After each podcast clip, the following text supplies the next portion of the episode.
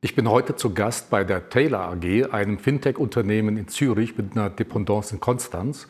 Und mein Gesprächspartner ist der Gründer und CEO des Unternehmens Patrick äh, Stolple. Patrick, schön, dass wir heute bei dir sein dürfen. Freut mich sehr, dass ihr hier seid. Ähm, es geht um das Thema Geld, Finanzen und insbesondere auch darum, wie Kleinunternehmen, also KMUs, kleine mittelständische Unternehmen, heute zu Geld kommen, wie sie sich finanzieren, Kreditmöglichkeiten und dergleichen mehr.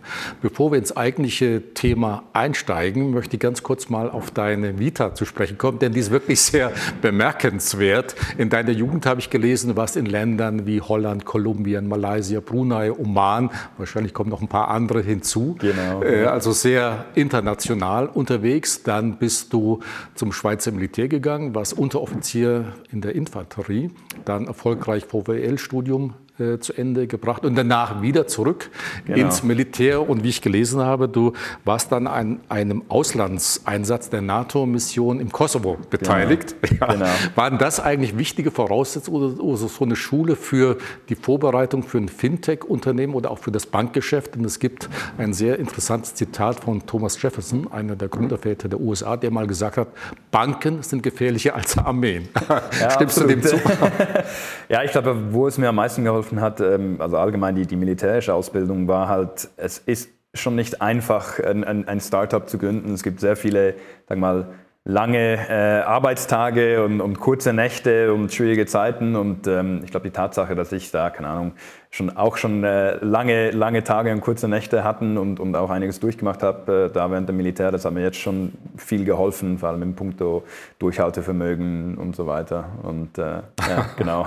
Also eine gute Basis, um in diesem absolut, Geschäft einsteigen absolut. zu können. Es ist schon ein bisschen wie im Krieg ja, zu sein. Ja, ja ich habe äh, bei der Einleitung gesagt, du hast ein Fintech-Unternehmen gegründet. Wenn wir jetzt so ein bisschen über die Zukunft der Banken äh, sprechen, Fintech-Unternehmen ist eine recht junge Einrichtung, mhm. also so ein bisschen der Unterschied Banken versus Fintech-Unternehmen. Ich weiß nicht, ob, weißt, äh, ob, du weißt, die älteste Bank, äh, die heute noch existiert, wurde 1472 gegründet, eine Bank in Italien. Okay, Fintech-Unternehmen haben noch nicht so eine lange ja, Historie. ein bisschen jünger, ja. ja. Aber gut, bei Fintech hört man vor allen Dingen in Deutschland ein Unternehmen, N26, mhm. äh, die ja auch als Unicorn, glaube ich, äh, bezeichnet wird. Aber was ist so ein bisschen der Unterschied? Wodurch unterscheiden sie sich oder wo ist die Abgrenzung? Ja. Ich glaube, die, die größte Abgrenzung ist, dass ähm, ist nicht unbedingt das Problem, das wir lösen, im Sinne von, also zum Beispiel wir vergeben KMU-Kredite und äh, N26 ist, ist eine äh, Vollbank sozusagen, die Konten und so weiter anbietet. Der Unterschied ist, wie dass wir diese Probleme lösen. Also Fintechs, wie man es auch vom Namen hört, die versuchen, ähm, sag mal, die gleiche Probleme oder zu lösen, beziehungsweise die gleichen Bedürfnisse zu befriedigen, aber anstatt das so zu machen, wie es immer gemacht wurde, ähm, das mit Technologie zu machen, mit, mit gutem Produktdesign, damit es schneller, günstiger, einfacher und, und besser geht. Ähm, und, und das ist etwas, das es halt vor vielleicht 20 Jahren gar nicht so, so gab, weil der technische Fortschritt, um das zu machen oder die Idee, das überhaupt äh, mit, mit Technologie besser zu machen, ähm, gibt es halt noch nicht so lange. Ähm, aber ja, der große Unterschied aus meiner Sicht ist definitiv, wie man das Problem löst, nicht unbedingt welches Problem ja. das man löst. Ja. Äh, wichtiger Punkt ist ja auch, du hast ja mit noch vielen etablierten normalen Banken zu tun. Wie gut sind denn im Grunde Banken auf die Digitalisierung vorbereitet? Ja? Also jetzt vor allem in der Region Dach, möglicherweise ist es in der Schweiz besser als in Deutschland. Aber was sind deine Erfahrungen? Wie gut sind die darauf eingestellt? Ähm, es, ist, es ist ganz, ganz unterschiedlich. Also was ich in meiner Erfahrung, man kann glaube ich nicht sagen, äh, die Gruppe macht es gut oder das Land macht es gut und das nicht. Ich glaube, es hat viel mehr damit zu tun mit der, der Geschäftsleitung oder mit, dem, mit, mit der Leitung der Bank ähm, insgesamt. Was ich sehr oft gesehen habe, jetzt auch in diesem Job, in meinem vorherigen Job, weil ich auch viel mit Banken zu tun hatte, ähm, wenn, wenn die Bank, äh, wenn, wenn eine Bank nur von, sagen wir mal, sozusagen Oldschool-Banker ähm, geführt wird, dann wird das Thema Digitalisierung eher so behandelt als, ähm, ja, das ist irgendwie Pendenz Nummer vier, die wir jetzt ja, ja. irgendwie abhaken müssen. Äh, die haben aber nicht sozusagen das Thema Technologie ähm, in, im, im, Blut oder, oder, oder äh, in, in, der Kultur von der ja. Bank. Wenn man jetzt aber Banken anschaut, wo, wo, äh, wo es ganz oben eine Mischung aus, aus ich sage mal, Leuten aus der Produktseite ähm, oder sogenannten Oldschool-Bankers und auch Technologiemenschen sind ähm, und die verstehen einander gut, dann, dann ist, sind das Banken, die wirklich nicht nur oben das Thema verstehen, sondern die, wo man in der ganzen Organisation das hat. Ein gutes Beispiel, das ich immer äh, gesehen habe, ist die, die ING in, in, in Deutschland. Ja. Die haben ganz oben, also auch ganz global, haben die ähm, klassische Bankers, aber auch Leute, die aus der Tech-Seite kommen, aus der Produktseite, die wirklich ganz oben mitentscheiden. Und das ist eine Bank, wo man auch jeden Tag spürt, die sind sehr äh, tech-affin, also von ganz oben bis ganz unten und, und bewegen auch etwas. Ähm, andere Banken in Deutschland, jetzt ohne Namen zu nennen, die haben halt äh, wirklich Leute im Vorstand, die das Thema nicht verstehen und die werden auch Probleme bekommen äh, in den nächsten Jahren, weil die einfach längsamer sind oder das nicht so ernst nehmen oder nicht korrekt umsetzen, aus meiner Sicht. Ähm, und ja, die werden Probleme haben. Wenn man so diesen Unterschied sieht, Fintech-Unternehmen, äh, normale Banken, bezeichnest du dich selber als Banker? Also bezeichnen sich Fintech-Unternehmer auch als Banker? Äh, ich würde sagen, wir sind wahrscheinlich die Banker der Zukunft. Ja. Ähm, also meine Freundin arbeitet im Investmentbanking und ich sage immer, dass, dass ich bin so ein Banker der Zukunft und sie Banker der Bankerin der Vergangenheit. Ähm, aber es kommt immer ein bisschen darauf an. Ich glaube, wenn ich mit, mit, mit Banken spreche, dann bezeichne ich mich eher als, als, als Techie oder als Produktmensch. Ähm, wenn ich mit Nicht-Bankenmenschen spreche, dann doch eher als Banker, ähm, weil ich glaube, dass was wir machen und so wie wir arbeiten, dass es schon die Zukunft ist von, von, ja. von Banken. Ich glaube, diese klassische Banklehre zum Beispiel, die wird sich dann auch, oder Bankausbildung, die wird sich dann auch extrem ändern müssen. Es ist jetzt nicht mehr genug, um einfach ähm, wissen, wie man eine Bilanz liest oder wie man, wie man jetzt äh, die, die Bankprodukte funktionieren. Äh, um ein Banker zu sein und, und erfolgreich zu sein, muss man das Thema Technologie sehr gut beherrschen. Oder heute vielleicht noch nicht, aber wenn man in Zukunft erfolgreich sein wird, dann muss man nicht nur die Banking-Seite verstehen, sondern auch die Produktseite, die Tech-Seite. Ja. Äh, von Bill Gates gibt es ein sehr schönes Zitat, der mal gesagt hat, Banking wird es immer geben, Banken nicht. Also die Frage, brauchen Kunden in Zukunft noch eine Bank? Ich glaube schon. Ich glaube einfach, wie eine Bank aussieht, wird sich extrem verändern. Ich glaube, es wird in Zukunft nicht mehr unbedingt der Fall sein, dass man also eine, eine, eine Megabank hat, die, die alles macht, von Investmentbanking ähm, bis auf Sparkonten für, für Normalmenschen. Ähm, ich glaube, die Banken werden sich äh, ändern, wie sie mit den Kunden interagieren und sie werden auch sich ändern, wie sie mit, mit, mit anderen Parteien, sei es jetzt Fintechs oder Plattformen oder weiß nicht was, wie sie mit denen umgehen. Ähm, was Banken sehr gut machen, ist, ist, äh, sind Themen, die Startups weniger gut machen, zum Beispiel Compliance-Themen, regulatorische Themen, ähm, Treasury-Themen. Da gibt es einige Fintechs, die das nicht so gut, also die meisten Fintechs, würde ich behaupten, machen viele Sachen nicht so gut, wie Banken es machen. Ähm, aber es gibt auch andere Sachen, die Banken halt nicht so gut machen wie Fintechs oder wie, wie andere Unternehmen.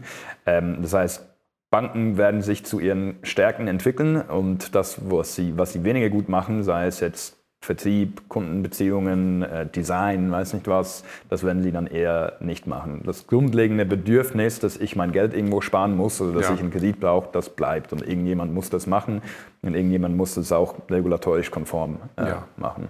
Ja. Du hast eben auch von Plattformökonomie mhm. gesprochen. Da sagt man ja auch, das sei die große Zukunft. Also digitale Plattformen allen voran, die wir schon kennen, äh, Facebook, Amazon oder auch Airbnb oder Uber. Äh, je nachdem ist das dann auch so ein bisschen das, wozu sich, wohin sich normale Banken entwickeln werden? Ähm, ich glaube nicht, dass Banken unbedingt in der Lage sind, die Plattformen zu werden. Ähm, wenn ich ehrlich bin, gibt es, gibt es wahrscheinlich ähm, Unternehmen, die besser positioniert sind, um die eigentlichen Plattformen zu werden. Ich glaube, Banken werden sich eher zu, zu, zu Produktspezialisten äh, spezialisieren. Ich glaube, wenn man jetzt die, die, die Bankbeziehungen oder, oder sag mal, mein, mein finanzielles Leben als Kunde anschaut, aus meiner Sicht wird es eine Plattform geben, die die verschiedenen Dienstleistungen aggregiert und die verschiedene Dienstleister in Anspruch nimmt, um das Banking-Erlebnis anzubieten. Äh, und ich glaube, Banken werden da sicher ein Teil davon sein, vor allem was Compliance-Themen angeht, was jetzt Liquiditätsthemen angeht. Ähm, aber dann wird es auch andere Anbieter geben, die andere Teile von diesem Kundenerlebnis machen. Äh, Banken haben aber, ich sag mal so, die Stärke von klassischen Banken sind nicht unbedingt die Kundenbeziehungen, sondern die liegen woanders. Und es gibt bessere Plattformen, die besser sind im Thema Aggregation, im Thema Kundenbeziehungen, die, die diese Plattformrolle einnehmen werden. Wie, gehen, wie, geht denn der Mittelstand mit Fintech-Unternehmen mhm. um? Ich denke, für die etablierten äh, KMUs ist natürlich die normale Bank, Sparkasse, Volksbank der übliche oder der bisherige Ansprechpartner gewesen.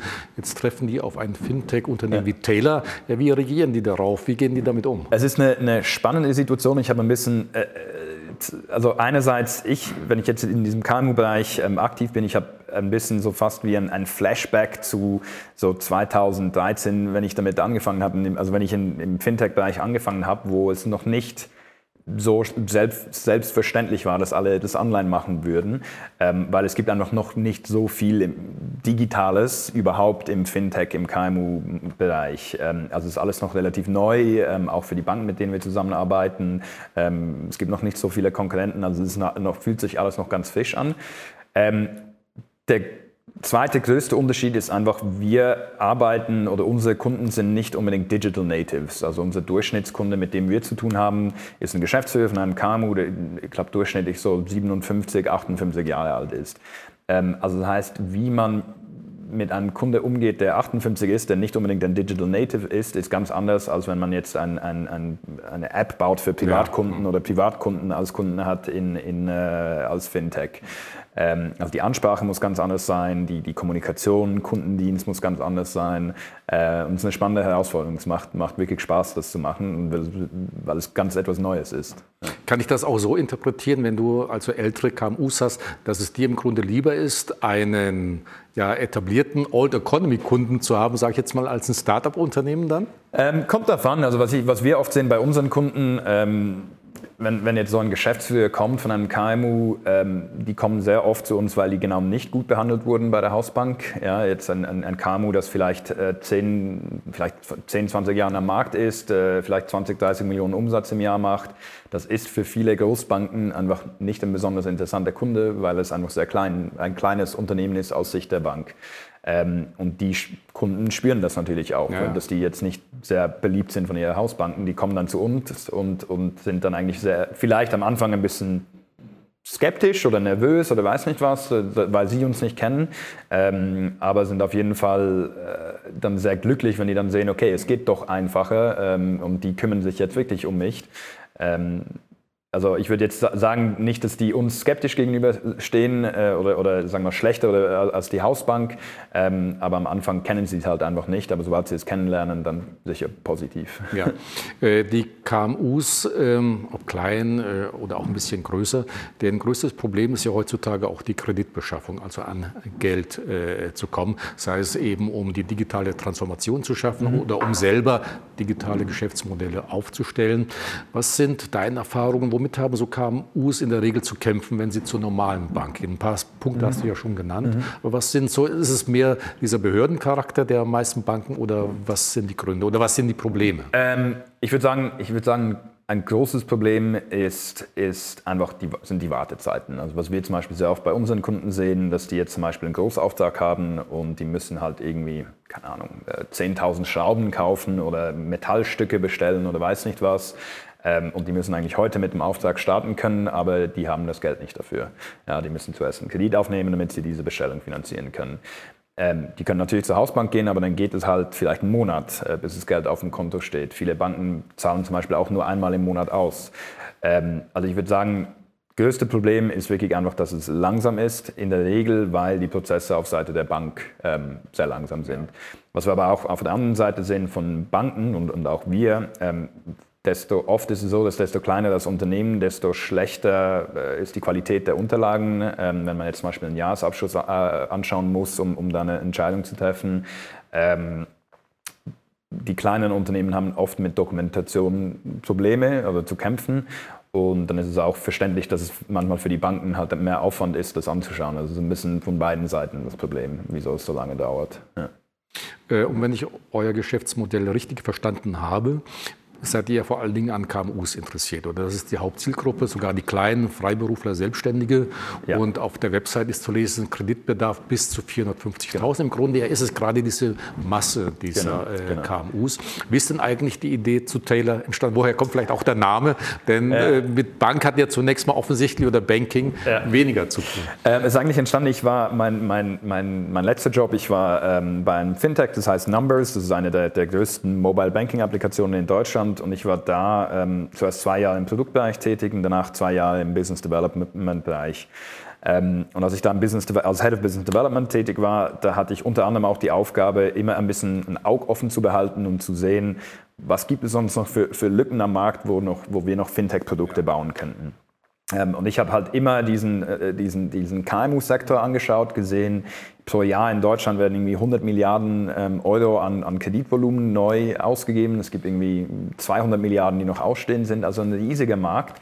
Und die Kunden werden extrem schlecht bedient. Äh, es gibt fast keine andere Fintechs, vielleicht eine Handvoll Fintechs, die da irgendetwas machen. Die, haben, die Fintechs haben vielleicht einen Marktanteil von 0,1 Prozent bis 1 Prozent Maximum, ja, kommt davon, äh, welche Zahlen das man anschaut. Also so wie ein bisschen ein, ein, ein Perfect Storm, oder? Äh, man hat Kreditbedarf, man hat viele Kunden, man hat keine gute Lösung, keine Konkurrenten, also keine neue Konkurrenten. Ähm, dann war es leider so, dass, also leider, Numbers, wo ich damals war, die, die sind halt auf Privatkunden fokussiert. Und dann habe ich gesagt, okay, ähm, das ist so eine gute Lücke, dass, da muss ich etwas machen. Äh, konnte dann auch die, die, die Investoren hinter Numbers auch davon überzeugen, dann direkt in Taylor zu, zu investieren, weil die mich schon kannten. Ähm, und, und die Idee war, okay, also die, die ganz grundlegende Idee war, im Moment geht es acht Wochen, wie können wir das auf einen Tag unterbringen oder zehn Minuten oder so, ja. so kurz wie möglich. Ähm, weil wenn wir das schaffen, sind wir die schnellsten am Markt und das ist äh, definitiv etwas, etwas Wertvolles. Ähm, dann hat sich die Idee natürlich entwickelt, dass es nicht nur sein sollte, dass, dass der Kunde das schnell machen kann, sondern dass er auch die, die, die perfekte Finanzierung bekommt. Wenn er jetzt kommt und ein, ein, ein, ein Auto kaufen will ähm, oder ein, neues LKW oder ein neuer Fuhrpark, dass die perfekte Finanzierung mit den perfekten Konditionen automatisch ausgewählt wird. Ähm, und da kam eigentlich die Idee von Taylor, weil wir wollten so maßgeschneiderte Kredite machen, also Tailor-Made ja. auf Englisch. Ähm, haben wir ein paar Buchstaben da umgeändert, damit wir auch die, die Domain-Names äh, kaufen konnten. Und äh, ja, und davon ist, ist dann, so ist dann Taylor entstanden.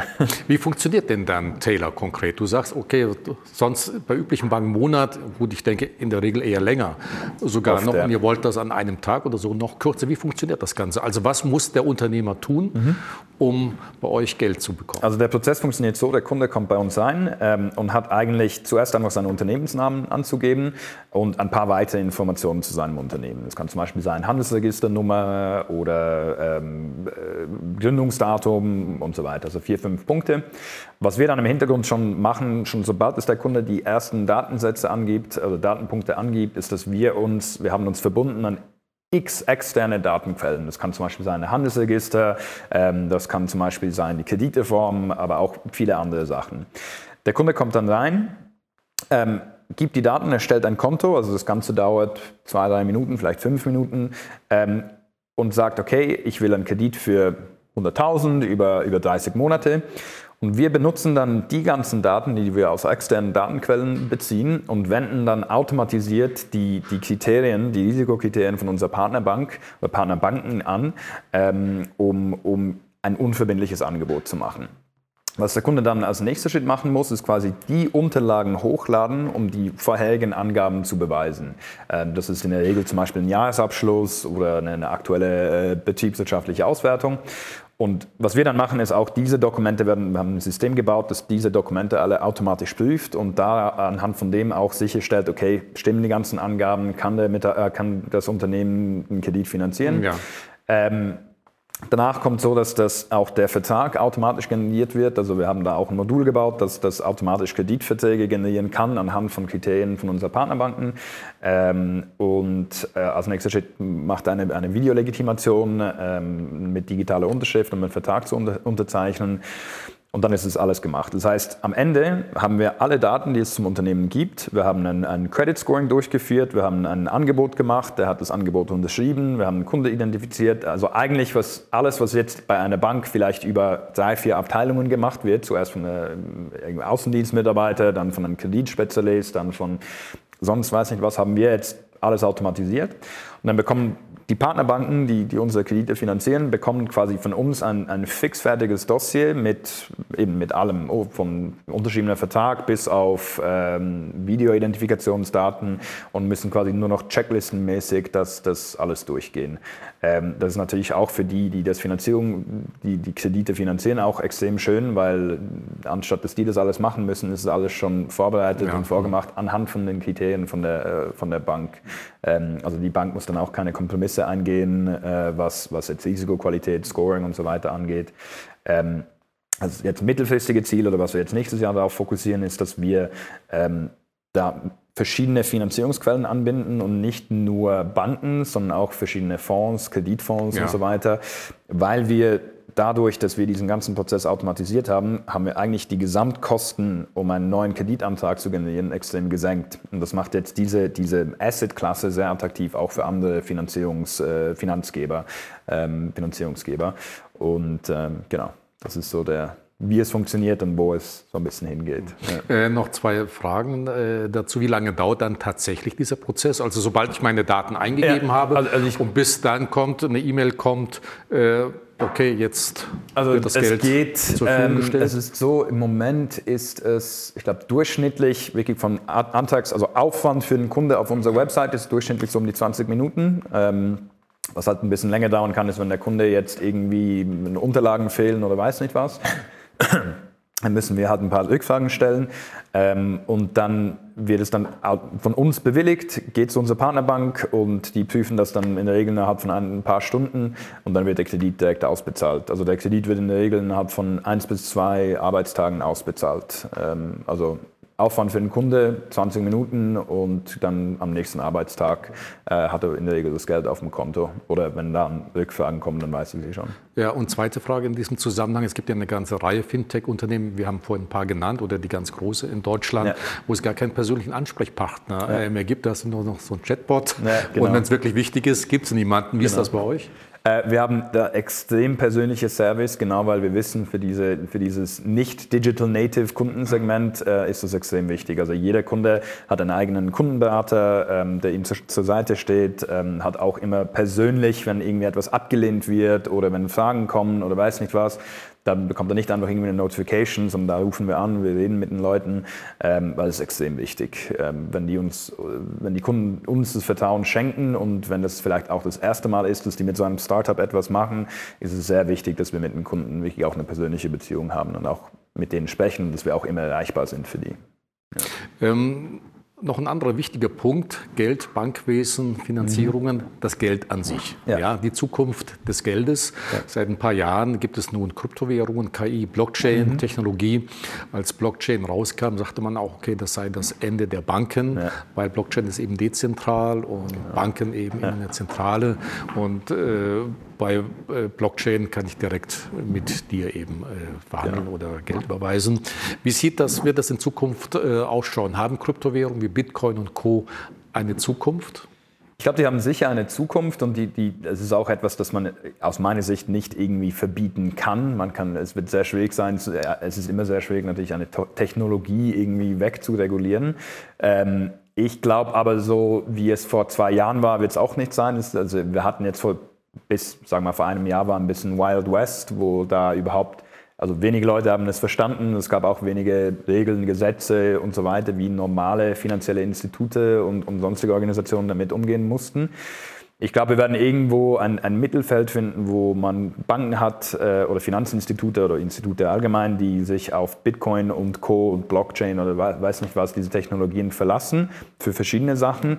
Ähm, aber ich glaube, es ist eher, dass es eine neue Technologie ist, die eingesetzt wird von den bestehenden Players und nicht ein neuer Player, der alle anderen jetzt äh, ersetzen wird. Ähm, vor allem, weil die, die wie, wie wir vorher auch gesagt haben, was die Banken machen, sind halt doch schon relativ äh, viele regulatorische Sachen, die auch sehr wichtig sind. Und ich glaube, da äh, die Regeln müssen eingehalten werden. Ähm, Ob es jetzt mehr oder weniger Regeln gibt, ist eine andere Frage. Aber die sind eigentlich schon da, um die Konsumenten zu schützen. Und, ähm, und, und deswegen glaube ich schon, dass das, das wichtig ist und das wird auch noch relevant sein, auch wenn es jetzt mehr, mehr verschiedene Bitcoin-Arten und, und Ethereum und so und weiß nicht was gibt. Ähm, die Banken werden da sicher involviert sein. Kann man eigentlich einen Kredit schon aufnehmen auf Bitcoin-Basis? Äh, ich glaube schon. Ich glaube, es ja? gibt inzwischen auch schon Startups, die aber das machen. Aber sehr risikoreich dann. Ja? Ich, ich, weiß nicht genau, wie es funktioniert, aber es kann mir gut vorstellen, dass, ja. es, dass es ein bisschen risikoreich ist.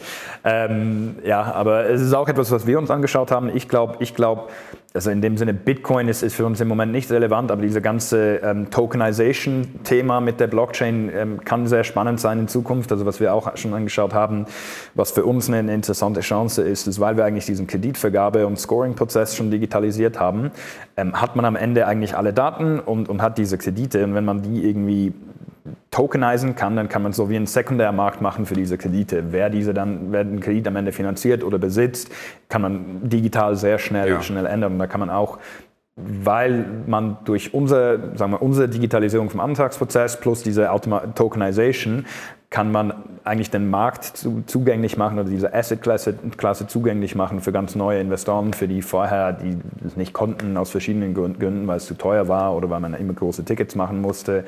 Also es hat schon, wird sicher auch für uns relevant sein.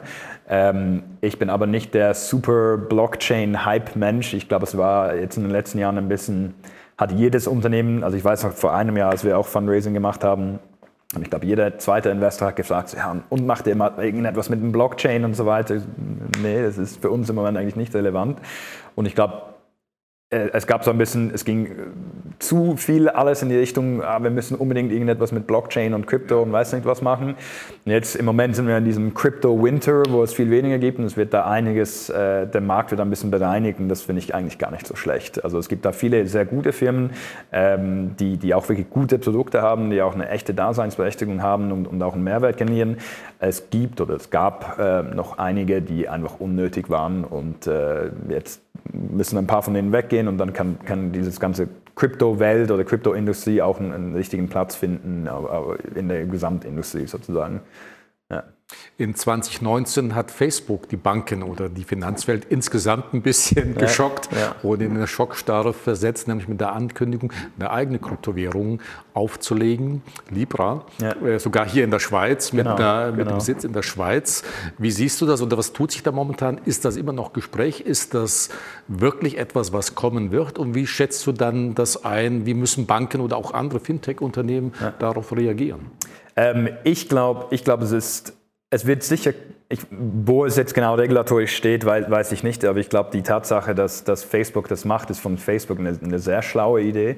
Ich meine, Facebook, wenn die es jetzt irgendwie schaffen, die, die sagen wir, das, das ein eigenes Geld zu machen oder ein eigenes Finanzsystem zu machen, das wäre für die halt eine, ein super Schachzug, ähm, weil ich meine, Facebook hat jetzt ein paar Milliarden Kunden und wenn die jetzt alle gemeinsam bezahlen können und weiß nicht was, ist für Facebook und, und vielleicht auch für viele Kunden eine gute Sache.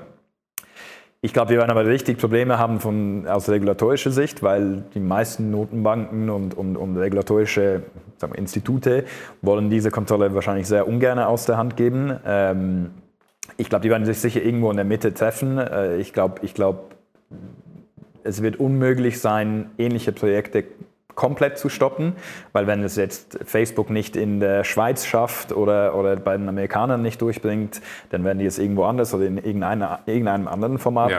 versuchen. Also es wird kommen, ob es jetzt Facebook oder Google oder, oder Amazon ist, die haben das Geld, die haben das Know-how, irgendetwas in die Richtung wird kommen.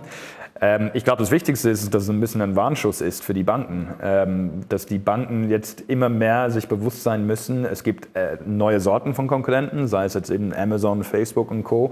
Und die konkurrieren jetzt nicht im, im, klassischen Sinne, dass die jetzt sagen, okay, wir bringen ein neues Bankkonto auf den Markt und das wird 1% günstiger sein oder eine neue Kreditkarte oder weiß nicht was, sondern die konkurrieren, indem dass die wirklich ganz neue Produkte auf den ja. Markt bringen und auch ihre Marktpositionierung auch, auch sehr gut ausnutzen. Also ich meine, wenn, wenn, wenn ähm, Facebook es jetzt schaffen würde, so ein neuartiges Bankkonto zu machen, das nur über das Facebook-Konto läuft, dann werden die Sparkassen und Co. wirklich ein Problem haben und vor allem bei der jüngeren Generation. Ja. Und das ist hoffentlich ein bisschen ein Wake-up-Call für ja. die, dass die äh, das, das, etwas machen müssen. Ja. Äh, wie siehst du dann die Chancen oder die Befürchtung, äh, vielleicht eher zu sagen, okay, wenn Facebook und Co. tatsächlich da einsteigen, eigene Kryptowährungen, wie siehst du dann die Zukunft des Bargeldes? Müssen wir damit rechnen, vielleicht in fünf oder zehn Jahren gibt es kein Bargeld mehr? Ich, ich kann mir gut vorstellen, dass immer weniger Leute Bargeld brauchen werden. Also ich, ich persönlich brauche ich weiß eigentlich gar nicht, wenn das letzte Mal ist, wenn ich irgendwie, wo ich irgendwie Bargeld in der Hand hatte. Ähm, und ich glaube, es wird immer mehr in die Richtung gehen, dass immer mehr Leute digital bezahlen. Ähm, und, und ob, ob, das jetzt eine Kreditkarte ist oder weiß nicht was, aber Cash im, im Papiergeld sozusagen, das wird es immer weniger benutzt sein. Ich bin aber nicht damit einverstanden, dass das dann komplett, ähm, also ich glaube, viele Regierungen werden sich dafür einsetzen müssen, dass es nicht der Fall ist, weil es gibt halt Konsumenten, die das nicht wollen, die Cash haben wollen. Aber es gibt auch ganze Gesellschaftsgruppen, die vielleicht nicht Zugang haben zu. Die zu dann ausgegrenzt. Die, genau, genau. Ich meine, nicht jeder kann sich jetzt ein Smartphone leisten, um mit Apple Pay bezahlen zu können oder die Gebühren für eine Kreditkarte zu bezahlen. Das geht einfach nicht für jeden. Ähm, und ich glaube, allein dadurch wird es nicht immer möglich sein, äh, nicht möglich sein, dass Bargeld komplett verschwindet. Ähm, sondern es hat schon eine, eine, wichtige Funktion und auch noch für viele Menschen auch noch sehr wichtige Funktion. Ja. Äh, letzte Frage, Patrick, so ein bisschen die Zukunft, die nächsten fünf, sechs Jahre. Was wird sich da im Banken-, im Fintech-Wesen äh, tun? Wie lange gibt es noch normale Banken? Oder was wird, ja. wie wird sich vielleicht auch die Fintech-Branche entwickeln? Werden die dann tatsächlich auch vielleicht in das komplette Bankgeschäft einsteigen oder immer nur ganz bestimmte Segmente sich heraus? Ich glaube, ich glaub, es, wird, es wird jetzt eine viel engere Zusammenarbeit geben mit Banken und Fintechs. Es muss. Ähm, ich glaube, es gibt, wie gesagt, viele Sachen, die die Banken halt viel besser machen können als Fintechs und, und viele Sachen und, und Banken haben halt einen riesigen Vorteil, dass die halt die Kundenbeziehungen jetzt schon haben. Ähm, ich glaube, ich weiß noch, vor vier, fünf Jahren haben alle immer gesagt, ja, die Fintechs, äh, Disruption und so weiter und werden die Banken zerstören. Ich glaube, das ist nicht die Realität. Ich glaube, es ist Kooperation, ja. ähm, ist angesagt. Äh, ich glaube, in den nächsten paar Jahren was, was man nicht vergessen darf, es ist in, in, der Bankenwelt verändern sich Sachen nicht so schnell wie in anderen Industrien. Ähm, da hat man halt die ganzen regulatorischen Themen, ähm, es geht um sehr viel Geld, äh, also das ändert sich nicht super schnell. Meine Vermutung, die größte Veränderung in, in fünf Jahren wird sein, es wird zuerst mal viel mehr Fintechs geben, die werden sehr eng mit den Banken zusammenarbeiten. Aber zwischen jetzt und was 2025 äh, wird sicher noch irgendeine Krise in irgendeiner Form geben ähm, und da wird es sicher auch noch einige Fintechs ähm, vom Markt nehmen oder es wird eine Konsolidierung geben, die werden aufgekauft und müssen mit anderen Fintechs fusionieren. Ähm, aber ja, ich glaube, ich glaube, das wird der größte Schock sein. Ein paar von uns werden nicht mehr am Markt sein ja. in fünf Jahren und äh, ja, das das ist der größte Unterschied. Ja. Patrick, herzlichen Dank. Wenn du sagst, einige werden nicht mehr am Markt äh, sein, ich hoffe, Taylor macht gute hoffe Geschäfte. Ich, ich, ich wünsche dir äh, viel Erfolg und vielleicht demnächst mal wieder zu einem anderen Auf neuen spannenden Thema. Also nochmal vielen Dank. Vielen, vielen Dank dir auch. Äh, mehr Informationen zum Thema, zu Taylor oder auch zu meinem Gesprächspartner Patrick Steuble, wie gewohnt auf unserer Website dwc-digital.de oder dann auch nachzuhören im Podcast. Vielen Dank für Ihr Interesse.